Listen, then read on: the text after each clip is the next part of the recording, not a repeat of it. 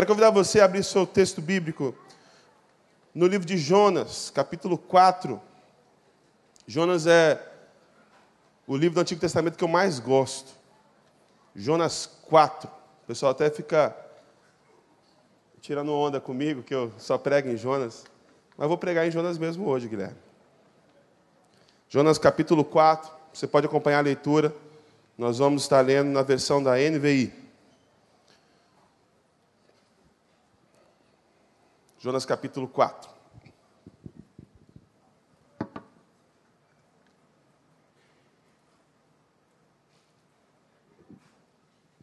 Antes vamos fazer mais uma oração. Senhor, eu peço que nessa noite, o Senhor continue falando aos nossos corações.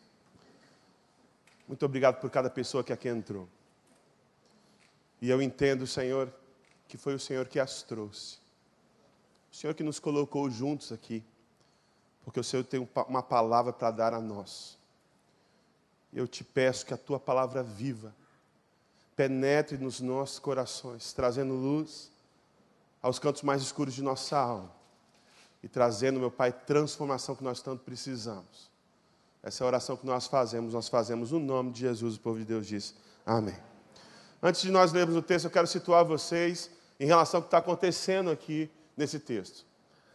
Eu acho que Quase todos já ouviram falar de Jonas, e quando a gente fala de Jonas, imediatamente nós nos lembramos do profeta desobediente que foi engolido por um peixe. Se você é crente desde criança, na escola bíblica você foi ensinado que Jonas foi o profeta desobediente que foi engolido pelo peixe, então você não deve desobedecer a Deus, senão o peixe vai te engolir. É mais ou menos essa a história, mais ou menos esse o resumo que a gente tem de Jonas. Mas Jonas é um livro muito mais profundo do que isso. Jonas é um livro extremamente interessante e talvez o livro do Antigo Testamento que deixe mais claro o caráter de Deus revelado em Jesus Cristo.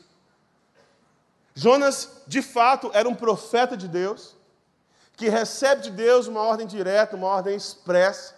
Deus chega para Jonas e fala assim: Jonas, eu quero que você vá a Nínive profetizar contra aquela cidade, porque a, a maldade deles é tão grande que chegou até aqui, está de forma insuportável. Você vai lá, meu profeta, vai profetizar contra a cidade.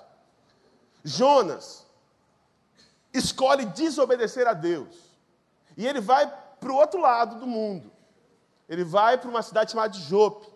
Só que no meio da travessia de barco para essa cidade, fugindo da vontade de Deus, esse barco começa a enfrentar uma tempestade muito grande aquelas pessoas, a tripulação, sem entender o que estava acontecendo, Jonas explica para eles: olha, eu estou fugindo é, da vontade de Deus, está acontecendo isso por causa de mim, a solução é me jogar no mar.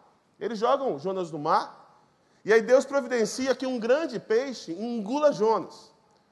Então, lá no ventre do peixe, Jonas, ele se arrepende, ora ao Senhor, e o peixe cospe ele lá na praia perto de Nínive. E Jonas vai na cidade de Nínive. Só que Jonas, ele não estava completamente arrependido. Porque ele vai numa cidade que o texto bíblico diz que demoraria três dias para ser percorrida. E ele vai durante um dia e meio só. Ele vai em metade da cidade só. E ele, o pastor Vander pregou há algum tempo aqui, falou isso também ele talvez tenha proferido a profecia mais michuruca do Antigo Testamento. A mensagem mais fraca. Aquela mensagem do pregador que está pregando sem vontade. Porque Jonas não queria estar lá. Jonas está em Nínive, pregando em Nínive a contragosto, contra a sua vontade. Ele queria estar em outro lugar e ele já deixou isso bem claro para Deus. Então, sabe aquela criança ou aquele adolescente, quem é pai e mãe sabe muito bem disso, que você manda lavar a louça e ele lava a louça daquele jeito porco, para você nunca mais pedir ele para lavar a louça? Já, já, já aconteceu isso com você? De pedir, aí ele faz mal feito, porque quem sabe assim a mãe e o pai desistem e não pede mais. Jonas faz mais ou menos isso. Ele prega uma mensagem fraca. Eu vou pegar uma mensagenzinha fraca, porque aí Deus vai ver que eu não sei fazer esse negócio direito e não vai mais pedir para eu fazer. Só que acontece um negócio espetacular. Jonas, apesar disso tudo, é talvez o profeta de maior sucesso no texto bíblico, porque a taxa de conversão foi de 100%. Pasmem, 100%. Todo mundo da cidade se converte. O rei do lugar se converteu. E o rei decretou todo mundo de jejum. Todo mundo de jejum, todo mundo veste pano de saco. Ele ordenou até que os animais não comessem. Até os animais estavam arrependidos, cabeça baixa, pedindo perdão dos pecados. Todo mundo arrependido. Todo mundo, a cidade inteira, quebrantada. E o rei fala assim: quem sabe o Senhor tenha misericórdia de nós e não nos destrua. Mas Jonas olhou para aquela situação. E ao invés de ficar feliz com o quebrantamento, com o arrependimento daquele povo, olha só o que ele disse. E aí agora a gente começa a ler o texto. Jonas, porém, ficou profundamente descontente com isso e enfureceu-se. Ele orou ao Senhor: Senhor, não foi isso que eu disse quando ainda estava em casa? Foi por isso que eu me apressei em fugir para Tarsis. Eu sabia que tu és Deus misericordioso e compassivo, muito paciente, cheio de amor, que promete castigar, mas depois te arrependes. Agora, Senhor, tira a minha vida, eu imploro, porque para mim é melhor morrer do que viver. O Senhor lhe respondeu: Você tem alguma razão para essa fúria? Jonas saiu e sentou-se no lugar a leste da cidade. Ali construiu para si um abrigo. Sentou-se à sua sombra e esperou para ver o que aconteceria com a cidade. Então, o Senhor Deus fez crescer uma planta sobre Jonas para dar sombra à sua cabeça e livrá-lo do calor. E o que deu grande alegria a Jonas, a primeira vez que no texto diz que Jonas ficou alegre foi aqui, quando a plantinha cresceu sobre a cabeça dele. Deu grande alegria a Jonas. Mas na madrugada do dia seguinte, Deus mandou uma lagarta atacar a planta e ela secou-se. Ao nascer do sol, Deus trouxe um vento oriental muito quente. E o sol bateu na cabeça de Jonas ao ponto dele quase desmaiar. Com isso, ele desejou morrer e disse: Para mim seria melhor morrer do que viver. Mas Deus disse a Jonas: Você tem alguma razão para estar tão furioso por causa da planta? Respondeu ele: Sim, tenho. E estou furioso ao ponto de querer morrer. Mas o Senhor lhe disse: Você tem pena dessa planta embora não a tenha podado, nem a tenha feito crescer. Ela nasceu numa noite e numa noite morreu. Contudo, Nínive tem mais de 120 mil pessoas que não sabem distinguir a mão direita da esquerda, além de muitos rebanhos. Não deveria eu ter pena dessa grande cidade? Que texto maravilhoso. Vamos começar aqui com a primeira oração que Jonas faz no capítulo 4. Jonas era profeta. Como profeta de Deus, Jonas conhecia o caráter de Deus. Jonas sabia quem Deus era. O problema de Jonas é que ele tinha uma maga, uma mágoa e um ressentimento tão grande no seu coração.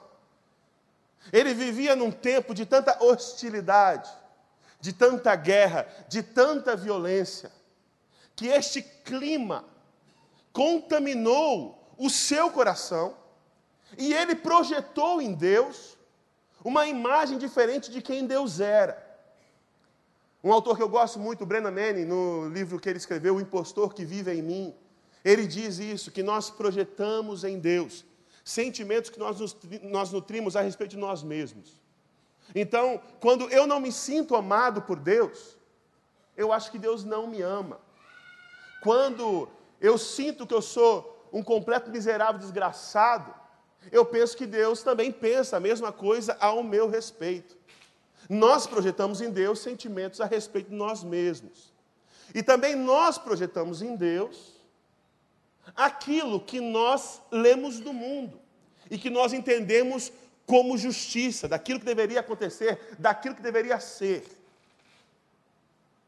Nínive era uma cidade do Império Assírio. E agora você vai entender que esse ódio de Jonas e essa tristeza profunda de Jonas e essa repulsa de Jonas em relação ao povo de Nínive tem fundamento. Nínive era o inimigo, mas não era qualquer inimigo.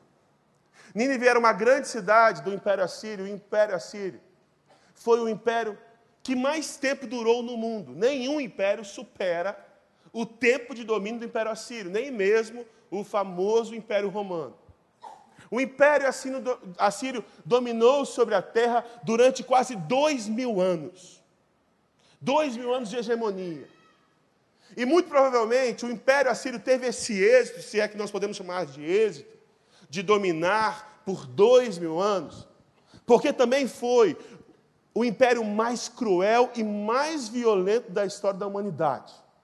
Eu quero ler para você um texto antigo a respeito de um imperador assírio, o que ele escreveu do que ele fez. Olha só o que esse imperador diz que fez. O nome dele é um negócio interessante, Ashurnasirpal. Repete comigo, Ashurnasirpal. Eu acho que o sobrenome dele era Ashurnasirpal da Silva. Então o rei Ashurnasirpal da Silva escreveu o seguinte: Eu construí um pilar no muro da cidade. E eu cobri esse pilar com a pele dos chefes que lideraram a revolta. Eu empalei, você sabe o que é empalar? Eu empalei alguns deles em estacas sobre o pilar e outros em estacas ao redor do pilar. Eu cortei os membros dos oficiais que se rebelaram. Eu queimei muitos deles vivos e muitos eu tomei como escravos. De alguns eu cortei seu nariz, orelhas, seus dedos, e de muitos eu arranquei os olhos. Eu fiz uma pilha de corpos e outra pilha de cabeças. E eu pendurei cabeças deles nas árvores ao redor da cidade. Os jovens e as donzelas eu consumi com fogo. E o resto dos guerreiros eu deixei morrendo de sede no meio do deserto. A gente está falando desse povo aqui. Desse povinho tranquilo, desse povo fácil de lidar. Esse era o povo que dominava na época de Jonas. Esse era o inimigo. Os assírios em 740, sob comando de Tiglat-Pileser, invadiram o norte de Israel e destruíram todo o território, deixando apenas Samaria. Cinco anos depois, chega um rei que termina o resto. Destrói também Samaria. Senaqueribe, mais ou menos 35 anos depois, no ano 700 a.C., ele invade o território de Judá, que é o reino do sul, e ele destrói 46 cidades fortificadas e leva cativo cerca de 200 mil judeus para a Síria. Esse povo, eles dominavam a arte da guerra. E eles continham revoltas das formas mais cruéis possíveis. Quando eles invadiam um território, eles queriam se certificar que nunca ali haveria alguma revolta. Eles tinham a capacidade de desviar cursos de rio para inundar cidades inteiras. Quando eles conquistavam e dominavam determinado espaço, eles faziam com que a terra ficasse improdutiva, envenenavam a terra, para que aquele povo nunca mais pudesse plantar naquele lugar. Para que aquele povo, o restinho que sobrou, morresse de fome e não pudesse se reerguer. E esse povo, eles tinham torturas personalizadas. Conhecendo o povo de Israel e sabendo que o povo judeu tinha muito apreço à sua pureza étnica, eles eram um povo que não se misturavam com outros povos. Eles, quando invadiram a região de Samaria, eles obrigaram que as mulheres e os homens se casassem com assírios e tivessem filhos mestiços. Foi aí que surgiu os samaritanos. E você vai saber e lembrar agora que os samaritanos eram inimigos mortais dos judeus, porque para os judeus aquilo era uma afronta. Aquilo era uma afronta das maiores. E o Império Assírio fez isso de forma a enfraquecer o povo, a dividir o povo. Nós estamos falando desse povo. Esse era o inimigo. Esse era o povo que Jonas odiava. Lá no livro do profeta Naum, Naum ele diz uma coisa interessante a respeito de Nínive. Ele diz assim: Ai de Nínive, cidade cruel, cheia de mentiras e de violências, onde não faltam crimes. Escutam o estalo dos chicotes e o barulho das rodas. Os cavaleiros atacam com espadas brilhantes e lanças reluzentes, mortos por toda parte, milhares de cadáveres. Os soldados tropeçam nos corpos dos mortos.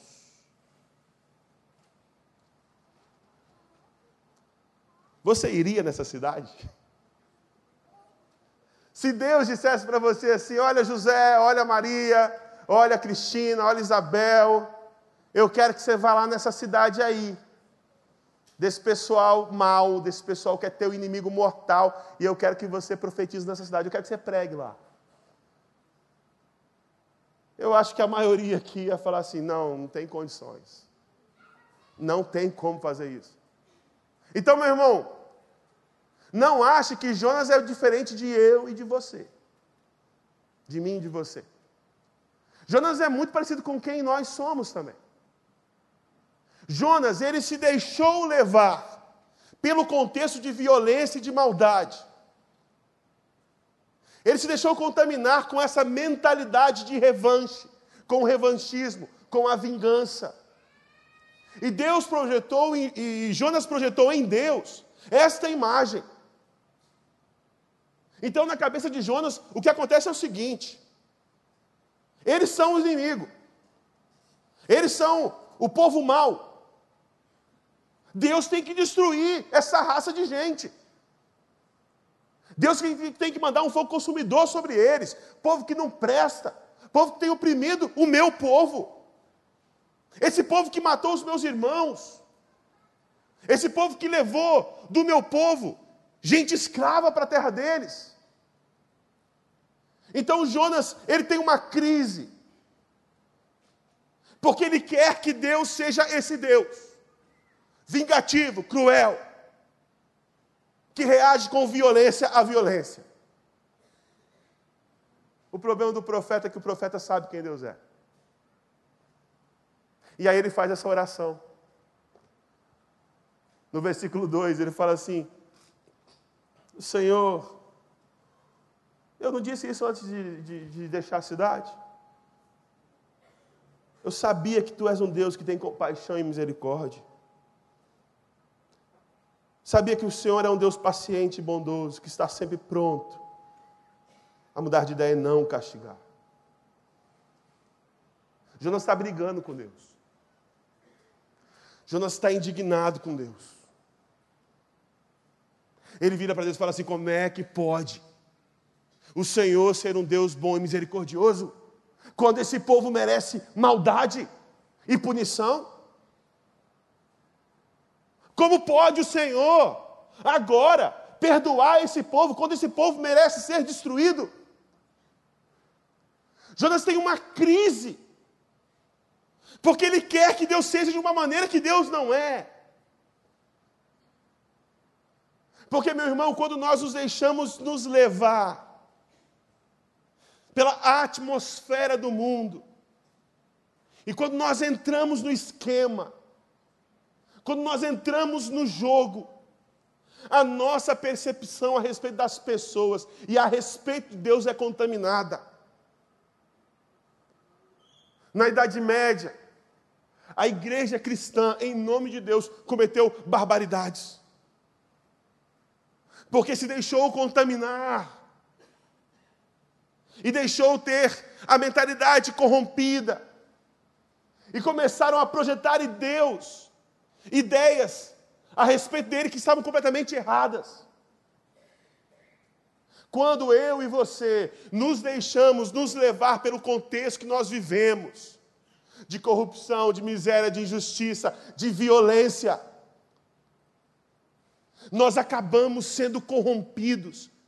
E as nossas ideias a respeito de nós mesmos, a respeito do outro e a respeito de Deus são deturpadas. Nós começamos a dar legalidade a certas coisas que não têm legalidade. Nós começamos a justificar aquilo que é completamente injustificável. Em nome da justiça, nós nos tornamos como o nosso algoz. Em nome da paz, a gente cria mais guerra. E para acabar com a violência, a gente gera ainda mais violência. E muitas vezes, fundamentamos em Deus as nossas ideias. Só que Deus não tem nada a ver com isso. O Deus revelado em Cristo Jesus não tem nada a ver com isso. Jonas se deixou levar. Se deixou levar. E ele se tornou um perpetuador do status quo. Um perpetuador das coisas como elas são. Porque nós, quando entramos no jogo, quando nós nos deixamos contaminar com a atmosfera desse mundo, nós estamos fazendo com que a bola continue rolando, para as coisas serem do jeito que elas sempre foram e sejam assim para sempre. Nos tornamos parte. Deixamos de ser a resistência e nos, tornamos, nos, to, nos tornamos parte desse problema que nós tanto denunciamos. E aí, como é que a gente faz? Como é que a gente muda o jogo? Como é que a gente dá fim a esse ciclo? Olhando para o Cristo crucificado. Que foi cuspido, que foi açoitado, sofreu todo tipo de violência que você pode imaginar. E como ele retribuiu? Pai, perdoa-os, perdoa-os, perdoa-os, porque eles não sabem o que fazem. Sabe como você bota ponto final no sistema do mundo? Amando e perdoando. Sabe como você encerra o ciclo da violência? Perdoando. A outra opção, não perdoar, reagir, manter o sistema funcionando do jeito que sempre funcionou, é simplesmente dar continuidade e ser parte do problema. E aí acontece um negócio muito interessante. Deus, então, ele faz um negócio muito especial. Jonas está indignado, chateado, mas ele tem ainda esperança. Não, quem sabe Deus não vai mudar de ideia e vai, de uma vez por todas, destruir o povo. Ele não está conformado, Jonas não está conformado com esse negócio de arrependimento. Para ele, a história tem que ser diferente. O homem mau tem que morrer mesmo, e acabou. Aí ele prepara um abrigozinho para se proteger do sol e do vento provavelmente com alguns pedaços de, de pau, para ficar assistindo de camarote a possível destruição da cidade de Nínive. E ele cai no sono. E durante a noite, uma plantinha cresce. E essa plantinha, algumas versões dizem aboboreira. Mas fato é que essa plantinha é uma plantinha tipo aquela planta trepadeira, sabe a trepadeira? Sabe aquela cerca viva que o pessoal faz? É desse tipo de planta que ela vai subindo em alguma coisa, se agarrando em alguma coisa, e ela acaba que fecha. E se tem, por exemplo, uma armaçãozinha de pedaço de pau, ela vai tomando conta daquela armação. E daquele jeito aquela planta deu sombra. E deu um abrigo para Jonas. E Jonas se afeiçoa da plantinha. Ele se apega à plantinha, porque era um momento de muita é, infelicidade para ele, ele estava muito chateado, e de repente acontece uma coisa boa. A primeira coisa boa para Jonas na história foi a plantinha. E o texto diz que ele ficou muito feliz com a plantinha. Ele se apegou à plantinha. Ele gostava da plantinha. Ele devia passar a mão na plantinha e falar assim: Ah, minha plantinha. Como eu amo minha plantinha. Talvez se ele tivesse um pouquinho de água, ele jogou um pouquinho de água na plantinha. Ele cuidava da plantinha, ele gostava da plantinha. Hoje eu conversava com meu amigo, com o Felipe, a respeito disso. O Leonardo Boff, no, no livro que ele escreveu, Saber Cuidar, não é isso, Felipe? Um livro muito interessante do Leonardo Boff. Ele diz uma coisa muito interessante. Ele diz que nós, por sermos feitos à imagem e semelhança de Deus, e Deus, na sua essência, ser um Deus cuidador, nós também somos, em nossa essência, cuidadores. Mas quando nós não direcionamos esse cuidado ao outro, nós acabamos canalizando esse cuidado a alguma coisa. É por isso que você vê que todo mundo tem pelo menos uma coisinha que ele cuida demais. Pode ser um cara que talvez não cuide da esposa, não cuide da, da, da, do filho, não cuide da filha, mas o carro dele, meu irmão, está sempre impecável. Quantas esposas dizem amém? Não, não fala não, pelo amor de Deus. É ou não é verdade? Às vezes é aquela mulher que não cuida tão bem assim do seu esposo, não cuida tão bem assim da sua família, mas a coleção de sapatos de bolsas dela é um negócio que ninguém mete a mão. Todos nós, todos nós, direcionamos cuidado. Mas muitos desvirtuam esse direcionamento. E direcionam esse cuidado para coisas que não deveriam ser tão cuidadas assim. Desviamos o nosso foco. E é isso que acontece com o nosso profeta aqui. O nosso profeta, por estar com o coração cheio de rancor, de mágoa, de ressentimento, ele odeia aquele povo. Ele não quer cuidar daquele povo. Ele não quer saber daquele povo. Mas como existe nele, por ser feito a imagem e semelhança de Deus, a inclinação para o cuidado, ele canaliza todo esse cuidado e todo esse amor para uma plantinha. Aí ele ama a plantinha. Só que Deus manda um vermezinho lá no meio da noite, come a plantinha, a plantinha morre. Tirou a plantinha do Jonas. Jonas acordou e falou assim: Ah, minha plantinha. E aí o texto diz que Jonas começou a chorar, chorar, desesperadamente. Aí Deus chega para ele, Jonas, mas tem motivo você está chorando assim? Ele falou assim: tem motivo, a ponto de eu querer morrer. Gente, Jonas queria morrer por causa da planta. Não é um negócio bem estranho. Imagina, morreu a samambaia, eu quero morrer também, me leva junto. Ele estava indignado. E aí Deus fala para ele, Jonas, olha só. Deixa eu explicar uma coisa para você.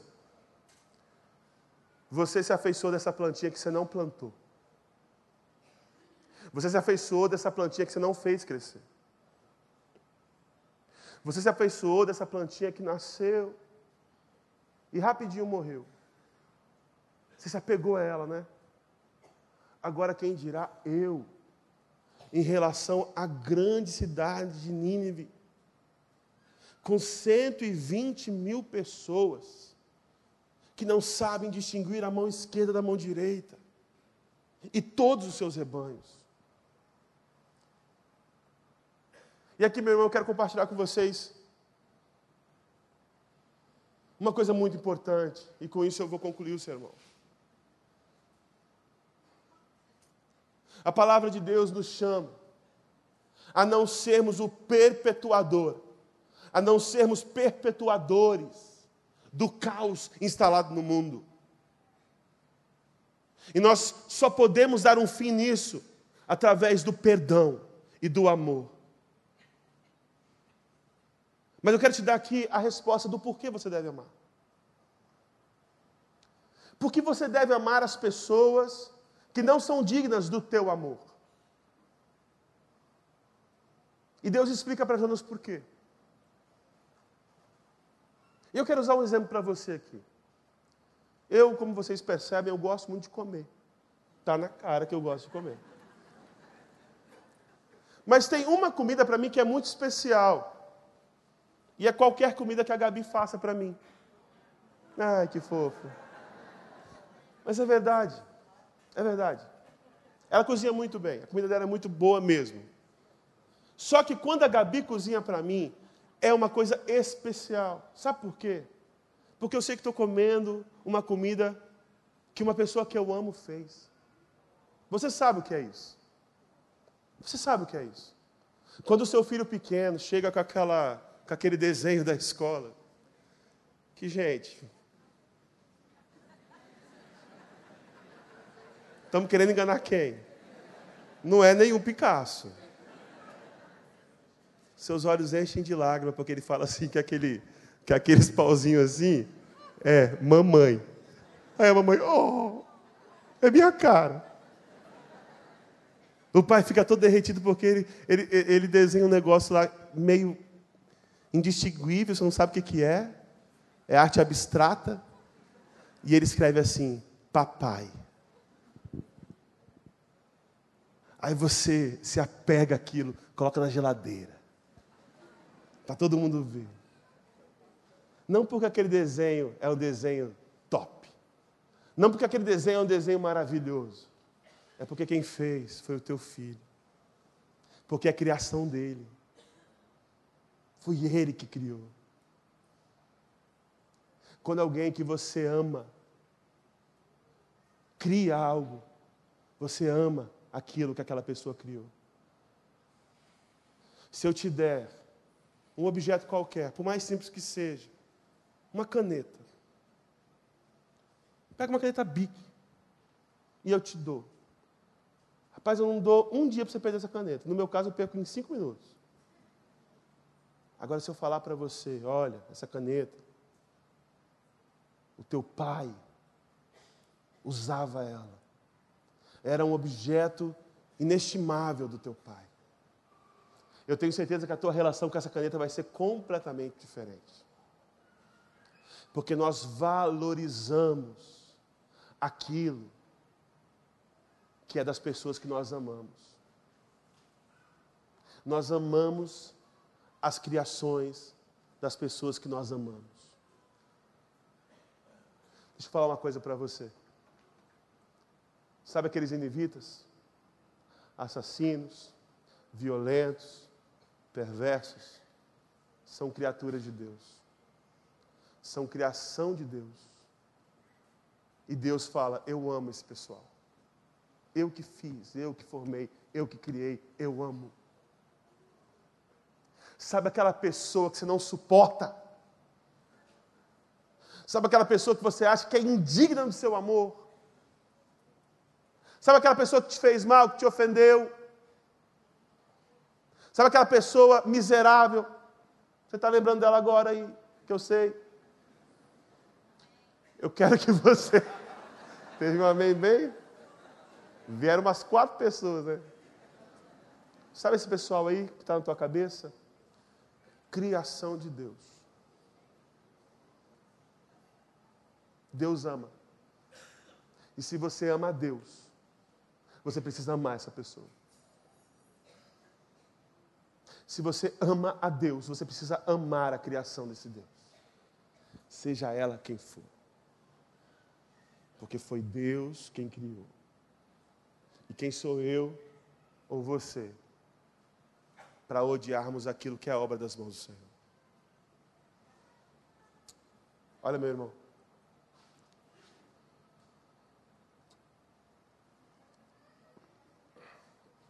Salmo 103. Se você puder abrir comigo.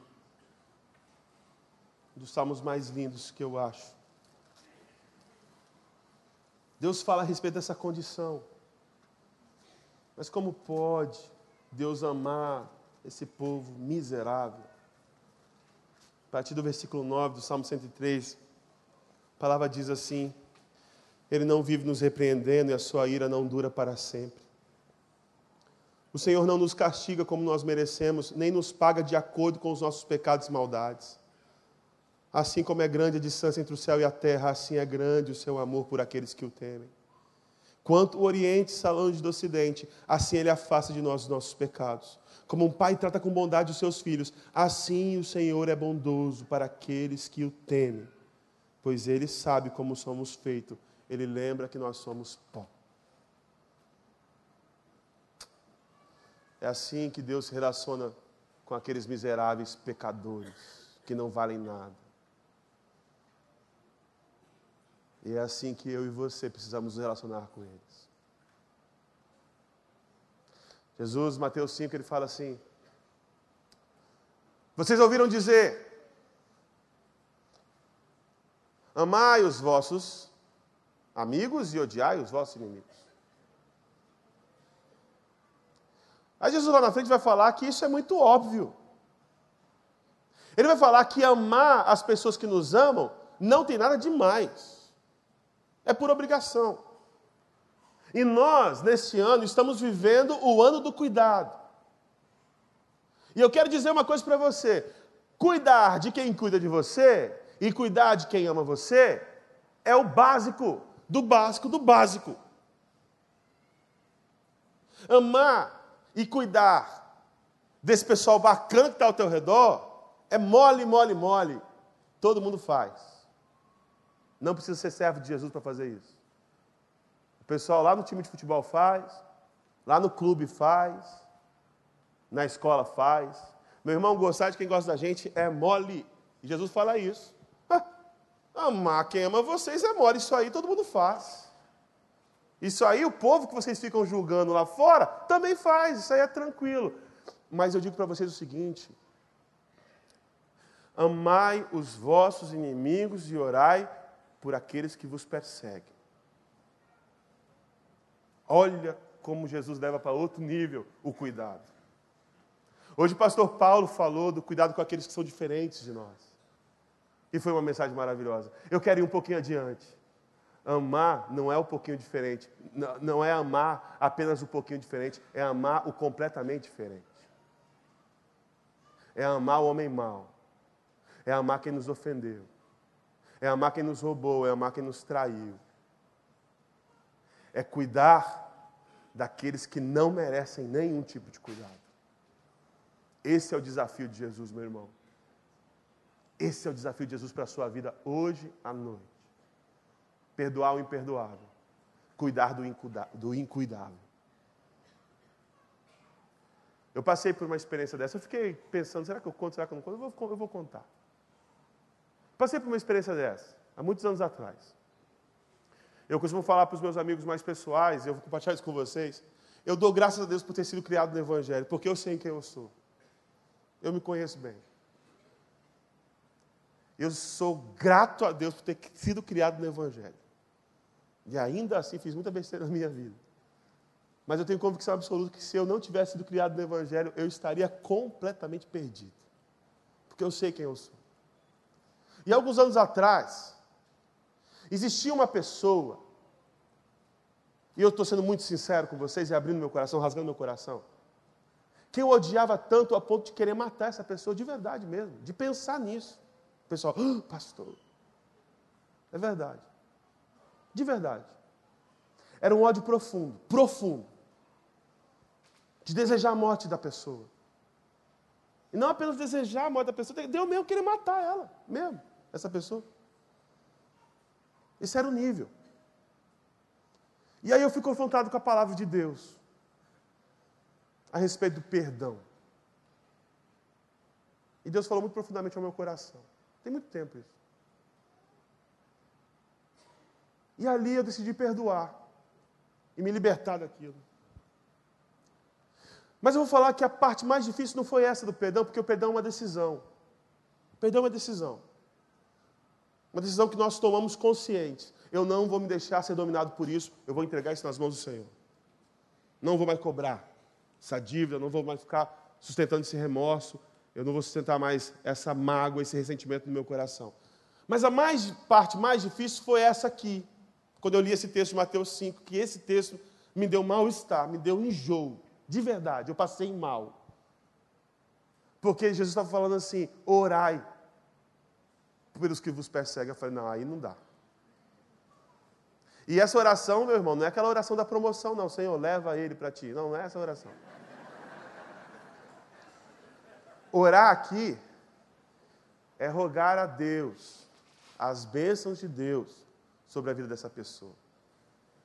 Ah, eu falei, não, isso não dá. Mas eu fui tomado naquele momento de um espírito de submissão. E eu, a contragosto, chateado, igual o Jonas aqui nesse texto, botei meu joelho no chão e falei: Senhor, abençoa a vida de Fulano, abençoa o trabalho dele, a família dele, os filhos dele, ele. Que o Senhor derrame bênçãos sem medida sobre a vida dele. Que ele cresça, que ele prospere. E fui orando por ele. Fui orando por ele. E à medida que eu orava, o Senhor me libertava.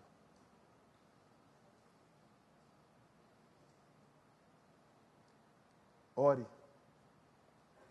por aquele que você odeia. Rogue de Deus as bênçãos sobre a vida daquela pessoa que te feriu, que te magoou. E você vai experimentar um nível de libertação que você nunca viu na sua vida.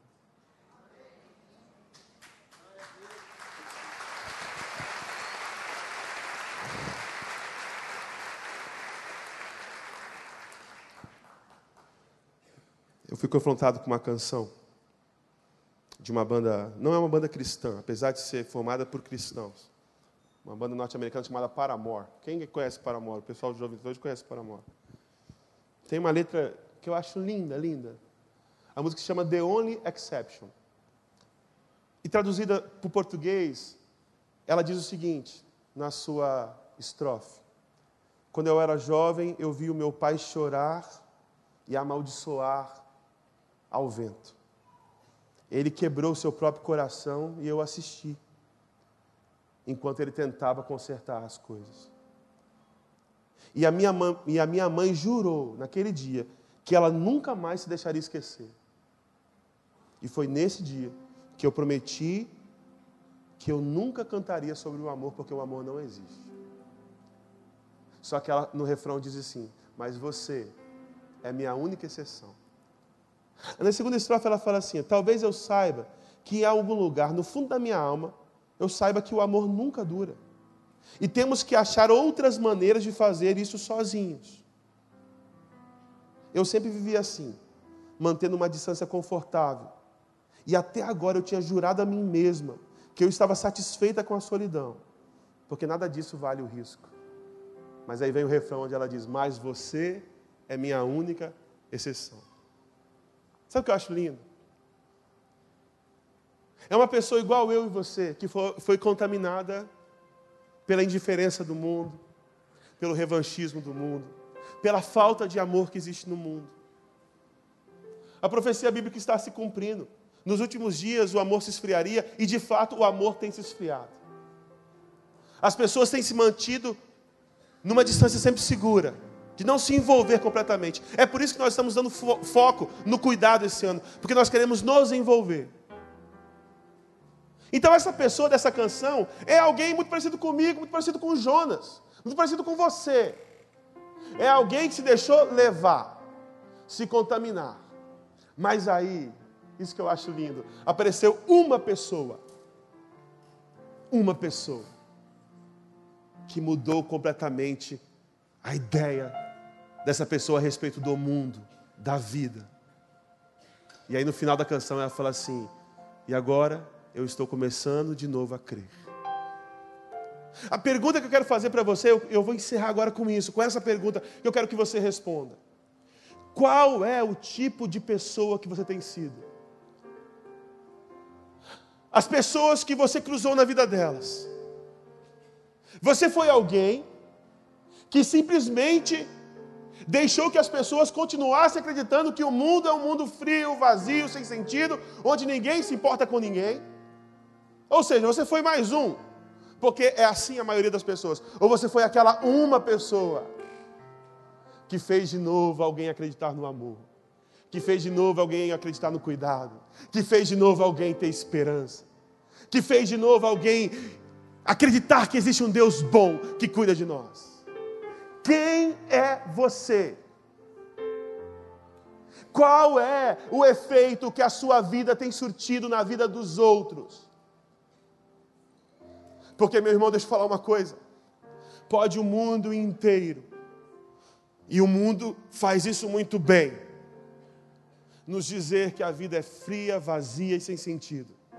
Mas basta apenas uma pessoa para mudar a realidade e transformar o desespero em esperança, o ódio em amor,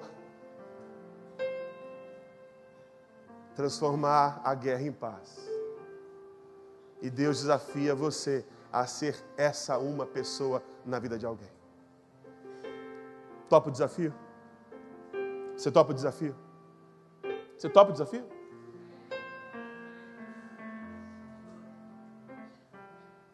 O que, é que vão dizer a teu respeito?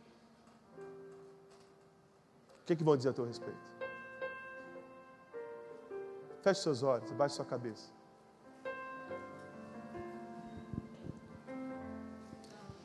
Eu queria que agora você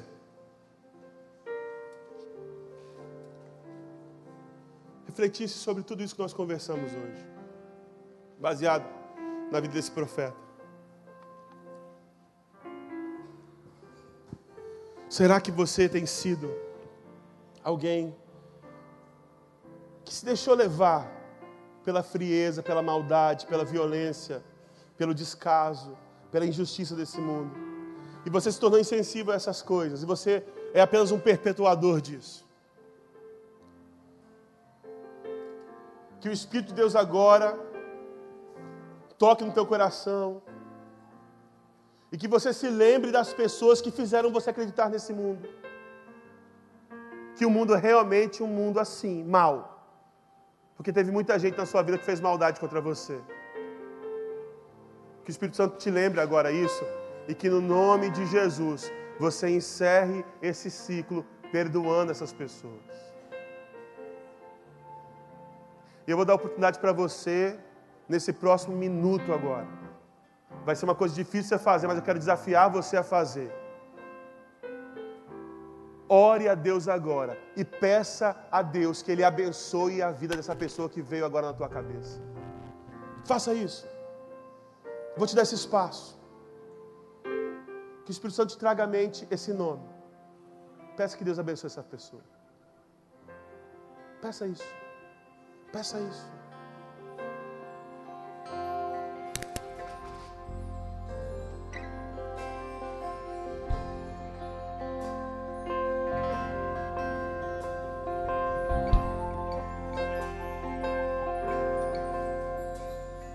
Peça isso aí.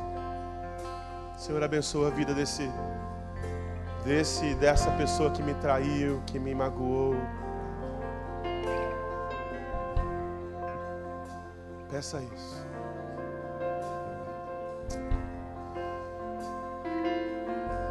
E agora eu quero desafiar você a pedir a Deus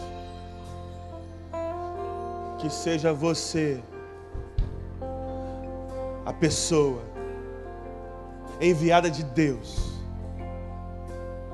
que vai fazer com que aquele que não crê mais no amor, aquele que não tem mais esperança, aquele que não crê mais em Deus,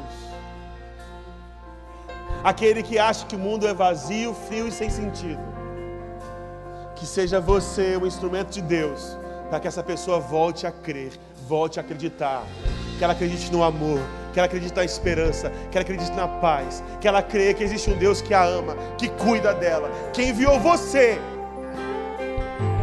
para ser boca dele, para ser os braços dele, para ser o abraço dele, para ser o cuidado dele. Que você faça oração enquanto nós cantamos juntos essa canção.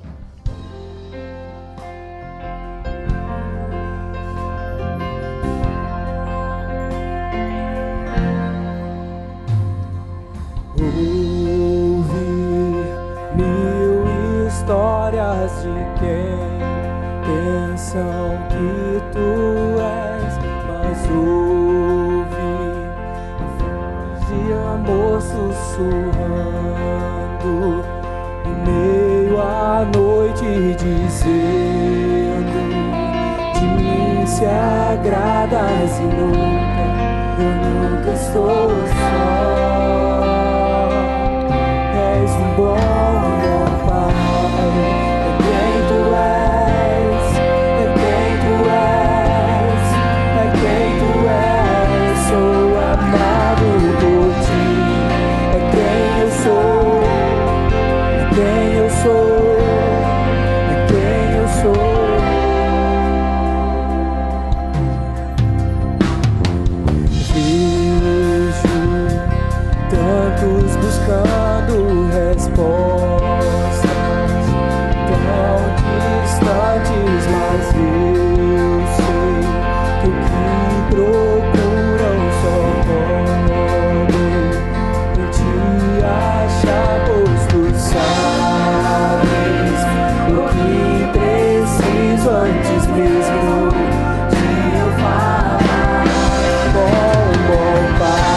Pode ficar de pé?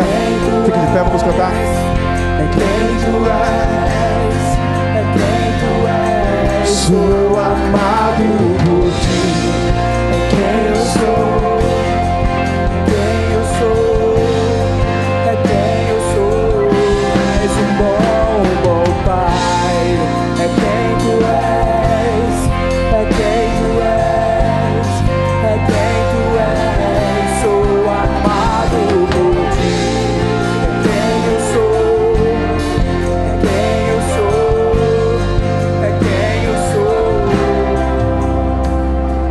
Senhor.